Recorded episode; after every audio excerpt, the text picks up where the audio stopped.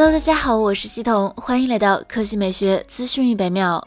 前不久，苹果官方正式宣布，将于北京时间六月八日凌晨召开 WWDC 全球开发者大会。此前有传闻称，苹果将推出十四英寸和十六英寸的 MacBook Pro，其中后者会在此次 WWDC 大会上亮相。日前，其电池参数信息被发现出现在了一份中国监管文件中，该文件由苹果供应商新旺达电子于四月十四日提交，是一款电池产品。虽然文件并未提到 MacBook Pro。但其型号识别码为 A 二五二七，与苹果其他产品型号一致。信息显示，其额定电压为十一点四五伏，额定容量为八千六百九十三毫安时。根据数据对比，这与目前十六英寸的 MacBook Pro 电池类似，后者额定电压为八千七百九十毫安时，十一点三六伏。若消息属实，那么新款 MacBook Pro 电池容量将比前代有所降低，或与采用全新设计有关。消息指出，新款 MacBook Pro 将取消外壳的曲线设计。采用类似 iPhone 十二系列的平面直角方案，同时还将配备全新的 MagSafe 磁吸接口。